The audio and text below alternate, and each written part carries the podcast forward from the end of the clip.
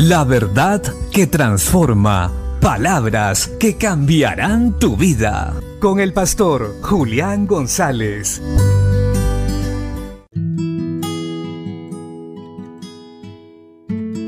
La Biblia dice en Mateo 23, 2 y 3, en la cátedra de Moisés se sientan los escribas y los fariseos.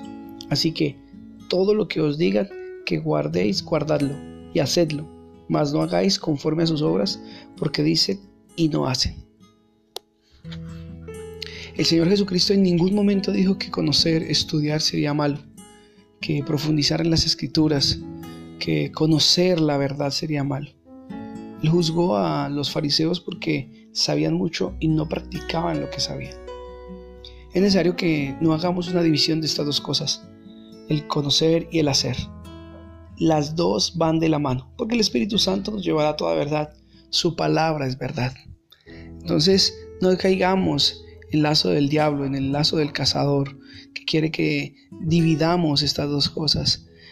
algunas personas piensan que ser espirituales son solo moveres y sentir y sueños y poco estudian de la palabra de Dios.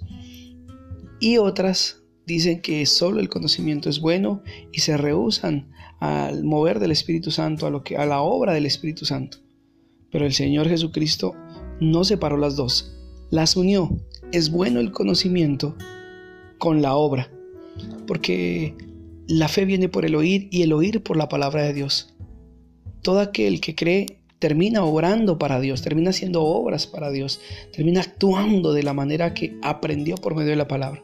Entonces, si tú quieres crecer y hacer la voluntad de Dios y llegar a, a entrar en el reino de los cielos, es necesario que no dividas estas dos cosas. Es necesario que conozcas la palabra, la estudies con diligencia.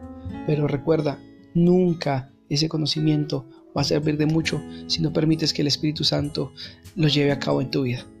Es necesario que empecemos a estudiar con diligencia y a permitir que la obra del Espíritu empiece a manifestarse a través de las Escrituras. Dios te bendiga.